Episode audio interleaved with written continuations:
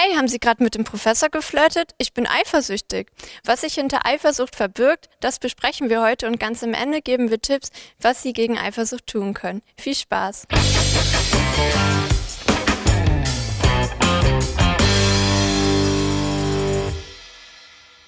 Guten Tag, Herr Professor. Ja, hallo Judith. Wir wollen heute über Eifersucht sprechen und ich glaube, jeder, der irgendwie schon mal länger in der Beziehung war, kennt das Gefühl, irgendwie eifersüchtig auf einen anderen Partner, also auf einen anderen Menschen zu sein. Und äh, ich würde Sie als erstes einfach mal fragen, was ist eigentlich Eifersucht? Was bezeichnen die Psychologen und Psychologinnen als Eifersucht? Ja, gute Frage natürlich, wie immer. Ähm, ist tatsächlich so. Die allermeisten Menschen haben Eifersucht schon mal erlebt. Und eigentlich ist es eine emotionale Reaktion. Es ist auch eine negative emotionale Reaktion. Wir spüren das auch. Ne? Eifersucht tut irgendwie weh. Äh, wir mögen das nicht. Und im Grunde ist es eine Reaktion auf mögliche oder tatsächliche Untreue eines Partners. Ich sage jetzt mal Partner die ganze Zeit, sonst muss ich immer Partnerin und Partner sagen. Es gilt für Männer genauso wie für Frauen auch. Beide sind eifersüchtig und ist im Grunde 90 Prozent aller Menschen waren irgendwann auch schon mal eifersüchtig. Man kann den Begriff auch ein bisschen weiter fassen. Das muss nicht unbedingt immer nur um Liebesbeziehungen gehen. Wir kennen das auch aus anderen Kontexten. In der Schule zum Beispiel, dass eine Schülerin auf einen Schüler umgekehrt eifersüchtig ist, weil der Lehrer oder die Lehrerin jetzt besonders äh, den einen bevorzugt. Wir kennen das bei der Arbeit, dass der Chef irgendwie oder Chefin äh, irgendwie äh, einen Mitarbeiter bevorzugt im Vergleich zu anderen. Auch in anderen äh, Kontexten. Wir finden es bei sehr kleinen Kindern schon. Die können können also eifersüchtig sein, wenn, kann man so im äh, Experiment ausprobieren, äh, wenn jetzt eine Bezugsperson sich zu ausführlich zum Beispiel mit einer Puppe beschäftigt, äh, dann ist das Kleinkind plötzlich eifersüchtig. Äh, die sind oft eifersüchtig, wenn das zweite Geschwisterchen geboren wird und dann plötzlich, ja, Zuwendung in diese Richtung geht, die vorher bei dem Kind gelandet ist. Wir finden sogar bei Tieren, also nachgewiesen, etwa bei Katzen, die können also durchaus eifersüchtig werden, äh, hören dann auf zu fressen, sind muffelig und so weiter. Ich, jeder, der Katzen kennt, ähm, kann sich das gut vorstellen. Oder auch Kanarienvögel tatsächlich. Also es ist ein sehr weit verbreitetes Phänomen. Ja, also ich kenne das aus meiner eigenen Beziehung auch. Eifersucht ja. spielt schon eine Rolle. Ja. Aber ich habe immer so das Gefühl, dass es verschiedene Arten von Eifersucht gibt. Ist, also ist das belegt? Gibt es verschiedene Arten von Eifersucht? Ja, das ist tatsächlich so belegt und das, äh, wir unterscheiden die deswegen auch, weil sie unterschiedliche Konsequenzen haben. Also zunächst mal gibt es natürlich Eifersucht, die reaktiv ist, wie wir das nennen, äh, in Reaktion auf tatsächliche Untreue. Also da spielt dann Verlustangst eine große Rolle. Äh, der Partner, die Partnerin ist äh, untreu gewesen auf irgendeine Art und Weise, sei es sexuell oder äh, vielleicht äh, emotional, fühlte sich hingezogen zu einer anderen Person. Ähm, und das ist sozusagen diese reaktive Eifersucht. Äh, dann gibt es noch die präventive Eifersucht. Da ist äh, eigentlich noch gar nichts passiert, könnte aber was passiert sein. Also einer in der Partnerschaft hat das Gefühl, äh, die, äh, der Partner oder Partnerin flirtet vielleicht mit jemandem viele Stunden im WhatsApp oder in einem sonstigen Chat. Äh, was passiert da eigentlich? Könnte es sein, dass da irgendwas, äh, irgendwas passiert, was der Beziehung äh, oder was die Beziehung am Ende beendet, gibt es attraktivere Partner und so weiter. Das ist dann präventiv. Äh, passiert ist eigentlich noch nichts. Ähm, und äh, ja, also diese beiden Typen von Eifersucht sind eigentlich schon eine Art Liebesbeweis. Denn wenn es einem wurscht wäre, wäre man auch nicht eifersüchtig. Man möchte mit dieser Person weiter zusammenbleiben und äh, man hat jetzt irgendwie Angst, dass das zu Ende geht. Ähm, ist an vielen Stellen auch positiv zu sehen für die Beziehungsqualität, weil man dann schon signalisiert, ich hab dich lieb, ja, und du liegst mir im Herzen, ich möchte dich nicht verlieren und so weiter.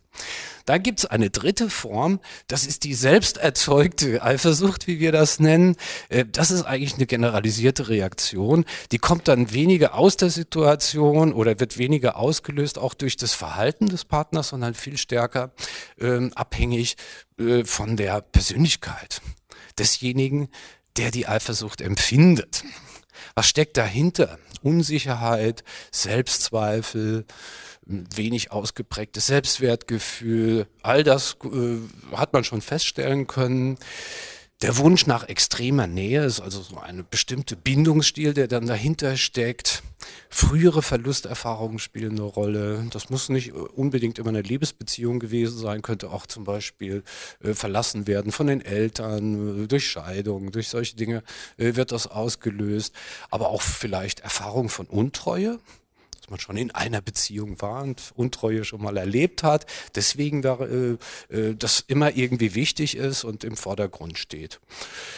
Ja, das kann dann so weit gehen tatsächlich, dass es krankhaft wird. Äh, in der Psychologie heißt das dann auch äh, häufiger Othello-Syndrom in Anspielung an Othello bei Shakespeare, äh, was er da genau gemacht hat, ähm, äh, waren also so Überwachungen. Ne? Und das ist dann auch die typische Reaktion äh, derjenigen, die diese selbst erzeugte Eifersucht mit sich herumtragen, herumtragen müssen. Es ist ja wirklich ein Leid. Ähm, aber die fangen dann an, also das Handy auszuspionieren, zu gucken, mit wem da gechattet wird. Äh, das geht dann tatsächlich so weit, dass es Stalking passiert.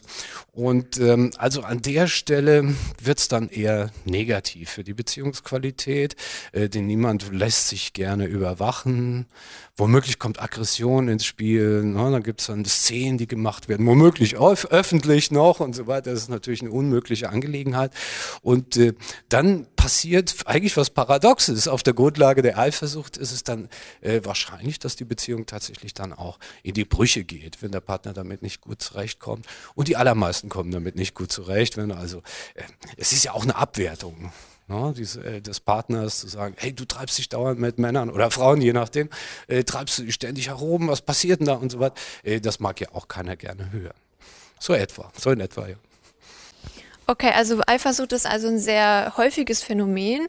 Und jetzt fragt man sich, was sind denn spezifische Auslöser, die dann äh, bewirken, dass so negative Gefühle zustande kommen? Ja, klar. Also äh, wie ich schon gesagt habe, äh, diese selbsterzeugte Eifersucht, die braucht eigentlich gar keinen Auslöser. Das ist so eine chronische Eifersucht, mit der die, äh, diese Menschen dann zu tun haben und die dann auch wieder äh, ja, diese Gefühle weckt und die Verhaltensweisen äh, initiiert, die dann gezeigt werden.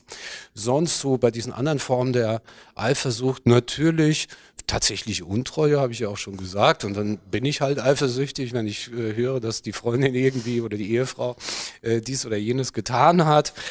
Ähm, konkret in den Situationen finden wir das, wenn eine Person Interesse zeigt an der Partnerin, am Partner oder die, der Partner tatsächlich ein Interesse zeigt, da wird zu lange gesprochen auf der Party, ne? ähm, wieso hockt die da schon eine halbe Stunde bei dem, ne? solche Überlegungen, das sind natürlich dann sofort Auslöser. Sehr häufig auch Kontakt zu ehemaligen Partnern, also so eine, so eine rückbezogene Eifersucht, das kennt wahrscheinlich auch jeder, ne? Äh, irgendwie, ja, du mit deiner ehemaligen Freundin triffst du dich da, was ist denn das jetzt und fängt das jetzt wieder an, das ist natürlich noch gefährlicher äh, in Anführungszeichen als jetzt eine neue Situation.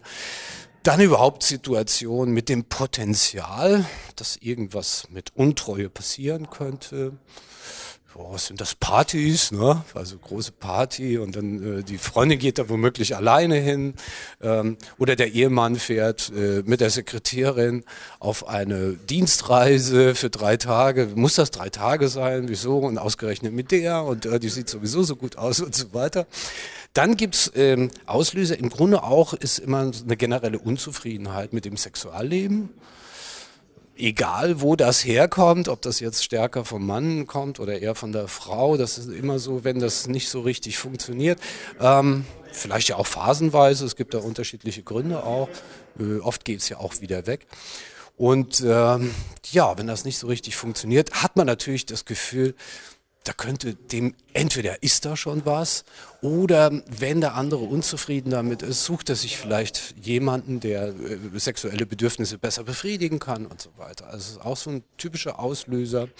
Und dann haben wir noch dieses Phänomen der ähm, ja, subjektiv abnehmenden Attraktivität, physischen Attraktivität im Alter, dass also ältere Leute dann sehen, na, ich habe Falten und äh, ja, ist alles nicht mehr so, wie das mit 20 war. Womöglich bin ich heute unattraktiv für meinen Partner und äh, auf der Grundlage der Überlegung kommt es natürlich auch zu ja, gewissen Minderwertigkeitsgefühlen. Äh, und dann auch äh, hat man mehr und mehr Angst, dass irgendwas passieren könnte, was jetzt die erwünschte Beziehung tatsächlich auch gefährdet. Das sind die hauptsächlichen Auslöser von Eifersucht. Jetzt haben Sie ganz am Anfang ja gesagt, dass Männer und Frauen gleichermaßen irgendwie eifersüchtig sind. Ja. Ähm, unterscheiden die sich denn in der Art und Weise, wie sie diese Eifersucht ausleben oder wie sie eifersüchtig sind? Ja, wie sie eifersüchtig sind? Ja, im Grunde ja. Also äh, es, man kann das tatsächlich feststellen, äh, dass Männer sehr stark auf sexuelle Untreue reagieren oder auf potenziell sexuelle Untreue reagieren. Äh, das hängt wohl damit zusammen, dass äh, Männer nie so ganz genau wissen, ob, der, ob die Nachkommenschaft tatsächlich von ihnen stammt. Und das ist ja auch ein weit verbreitetes Phänomen, dass Männer sozusagen äh, die Betreuung von Kindern übernehmen, die gar nicht aus, von ihnen stammen. Ich weiß nicht, wie groß da die Dunkelziffer ist und so weiter, aber es gibt doch tatsächlich dann ähm, ähm, Hinweise darauf, dass der, der Anteil relativ groß ist. Ähm, also ist der Mann immer darauf bedacht zu gucken, dass die Frau nicht sexuell untreu wird. Und alle Hinweise, die dann auf sexuelle Hin äh, Untreue äh, deuten, äh, werden dann beim Mann stärker. Eifersucht erzeugen. Bei der Frau ist es ein bisschen anders.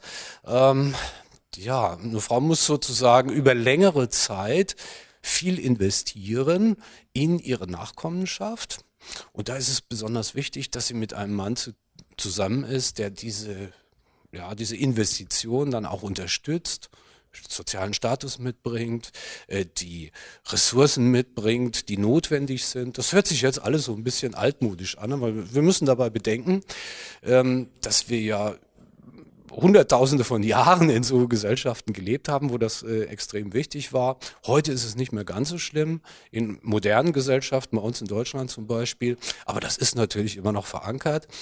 Und auf der Grundlage reagieren dann Frauen eher auf mögliche emotionale Untreue. Also das Sexuelle ist weniger stark, äh, die emotionale Untreue ist stärker ausgeprägt. Was übrigens auch geteilt wird von nahen Verwandten. So ist dann äh, zum Beispiel der, sage ich mal, der Schwiegervater würde dann bei einer äh, bei einer Schwiegertochter stärker auf emotionale Untreue reagieren und das negativ verurteilen bei, äh, nee, Moment, auf sexuelle Untreue reagieren, jetzt habe ich das verwechselt, und auf dem, beim Schwiegersohn natürlich eher auf, äh, und, äh, auf emotionale Untreue, weil man dann äh, na, befürchten muss, dass die Nachkommenschaft nicht ordentlich bis zur Geschlechtsreife oder sozialen Reife, ne, Hotel Mama manchmal bis 35, äh, die Nachkommenschaft dahin nicht gebracht wird.